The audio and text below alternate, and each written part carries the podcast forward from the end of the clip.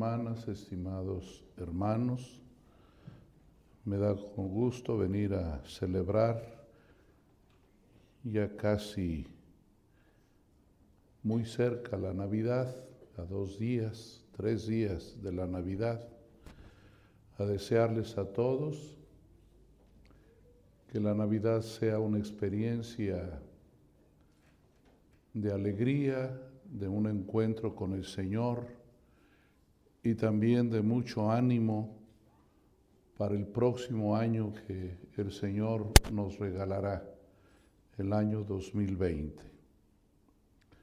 Vengo a acompañarles para bendecir la renovación de su capilla del Santísimo. Ya saben que nuestra Iglesia Católica tiene su centro, su epicentro en la Eucaristía. Todo lo que la Iglesia enseña, todo lo que proclama, siempre es para comprender y vivir mejor el misterio de la Eucaristía, el gran regalo que Cristo dejó a su iglesia. Por eso todo lo que hagamos para vivir de manera más devota, de manera más consciente la Eucaristía, es bueno siempre darle su espacio, darle su lugar. Y hay que pedir, hermanas y hermanos, el don de la fe, porque creemos que Cristo se hace realmente presente en el pan y el vino después de la consagración, porque el Señor nos regala ese don de creer.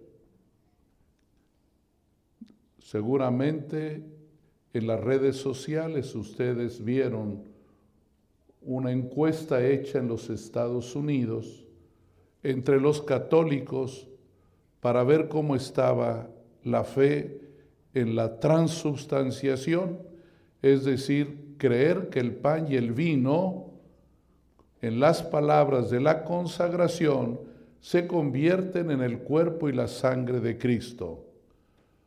No sé si sea exagerado, pero dijeron que cerca de un 70% no lo creen. Eso es algo preocupante, pero tampoco son culpables de no creer. Simplemente hay que pedirlo. Siempre que vengan a misa, pídanle al Señor creer en este misterio. El más bello, el más grande, pero donde la fe se empeña de mayor profundidad. El hecho de tener una capilla para el Santísimo, para orar fuera de la celebración de la misa, es una señal de fe. Y pidan siempre creerle a Dios y creer en Dios. Este cuarto domingo de Adviento nos propone una reflexión también que tiene que ver con la fe. Y qué bueno que vengo a esta parroquia dedicada a San José, porque en esta Eucaristía del cuarto domingo de Adviento, San José es el punto focal. La Virgen María pasó la prueba de la fe y respondió diciendo, fiat, hágase. Pero también San José tiene que pasar la prueba de la fe también como María, tiene que ser parte de esta historia de salvación, no como alguien que está al margen o que está detrás de bambalina, no, sino también en esa actitud propositiva, dinámica, activa, responsable, comprometida, como le quieran decir, de San José. San José el esposo de la Virgen María. Pero es muy interesante que el Señor lo llama la fe en sueños, estando dormido. ¿Qué quiere decir eso? Hay un antecedente en la historia de la salvación. Cuando Abraham y Sara no tenían hijos, porque ya eran muy grandes, y lo visitaron tres ángeles, dice el texto bíblico que ese hecho aconteció cuando hacía calor y Abraham estaba en la siesta. En esa circunstancia, Dios le da el anuncio de que Sara tendrá un hijo. Él mismo, cuando se lo dice el ángel, responde de una manera que después le va a doler. Se rió. No lo pudo creer. Y por eso el nombre de Isaac quiere decir Dios me da risa o Dios me hace sonreír. Dios me hace reír. Y vaya que le hizo reír y sonreír. Ante lo imposible, Dios le regala un hijo en su vejez.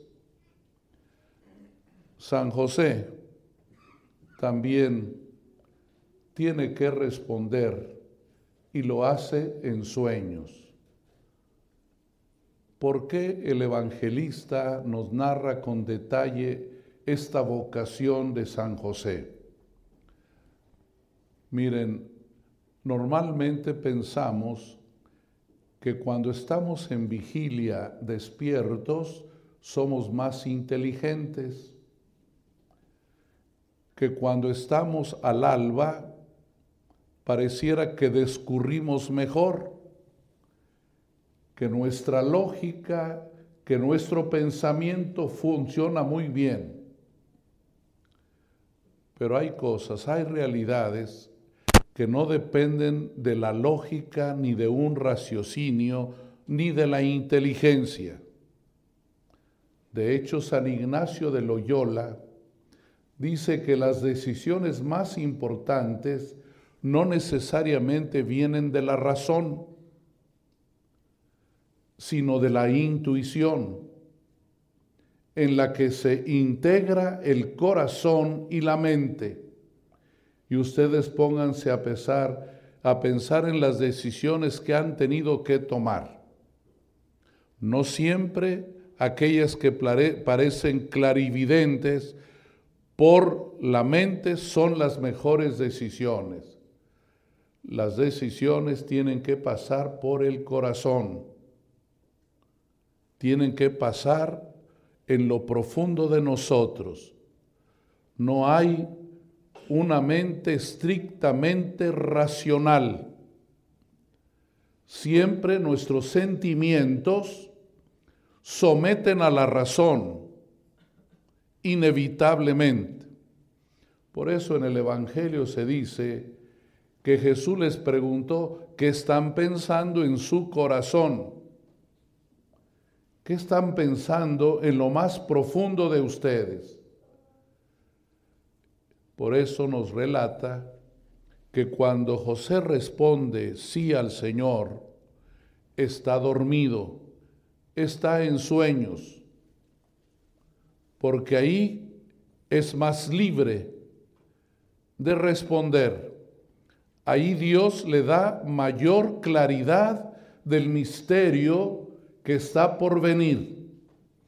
Ahí entiende que lo que está pasando viene de Dios y que es una acción que va más allá de lo que el hombre puede imaginar. Pero hay algo muy bonito que dice el Evangelio, el presupuesto para que pueda darse este resultado. José era un hombre justo, tenía un buen corazón y decidió repudiarla en secreto. Y ahí comienza el Señor a trabajar el corazón de este hombre justo, que al final recibe a María como su esposa, con todo lo que eso significa. Esa es la fe, hermanas y hermanos. La fe tiene un alto grado de dificultad. Dice el apóstol San Pablo, si nosotros oramos y pedimos solamente para alcanzar las cosas de este mundo, seríamos los hombres más desdichados de toda la historia. La fe es una responsabilidad, pero también es una entrega al Señor. Es decirle a Dios sí en medio de esa nube de dudas, de interrogantes, y que al final el hombre o la mujer le dicen sí al Señor. Fue la prueba que pasó María, fue la prueba que pasó San José, y se convierten para ustedes y para mí en modelo de fe, los grandes creyentes de la historia porque creyeron en el misterio más difícil de comprender, más difícil de aceptar, igual que creer que el pan y el vino se convierten en el cuerpo y la sangre de Cristo, está este misterio, el más complicado, el más difícil, el más profundo, pero al mismo tiempo el más grande y maravilloso, que Cristo nació de María por obra del Espíritu Santo. Vamos a pedir al Señor la gracia de creer. Si creemos en este misterio, podremos creer en el misterio eucarístico. Si no pasamos por Navidad, no podemos llegar a la Pascua. Que el Señor los bendiga y en esta Navidad Pidamos todos el don de la fe, que a todos nos hace falta. Cuando ustedes piden en misa por mí, están pidiendo para que yo tenga fe. Dicen por nuestro Papa Francisco, por nuestro obispo Rogelio, ese soy yo. Y piden más por nosotros, por el Papa desde luego, de manera muy diferente, muy grande, y también por un servidor, porque lo que más hace falta a la iglesia es la fe. Con la fe se puede todo. Con la fe se camina, con la fe se sueña, con la fe se resuelven muchas cosas en la vida. Gracias por venir esta tarde dominical, porque ya es tarde dominical esta víspera del domingo. Alguno me preguntó una vez, pero esto antes no había misa eh, en la tarde, en la noche. Pues es que antes no había misas en la noche. Los que andan más o menos por mi edad saben que esto apenas es del año 62, 65, cuando comenzó a haber misas en la tarde. Por eso la misa de gallo era hasta las 12 Punto uno, para que fuera ya parte del día, del alba. Por eso era misa de gallo, ahora ya son de pollito, ¿verdad? yo voy a celebrar en la catedral a las 7 de la noche, imagínense. Bueno, entonces ánimo, disfruten en casa su Navidad, platiquen, escúchense, perdónense, mírense desde Dios Mírense desde el niño Jesús y verán que el Señor les da el gozo espiritual.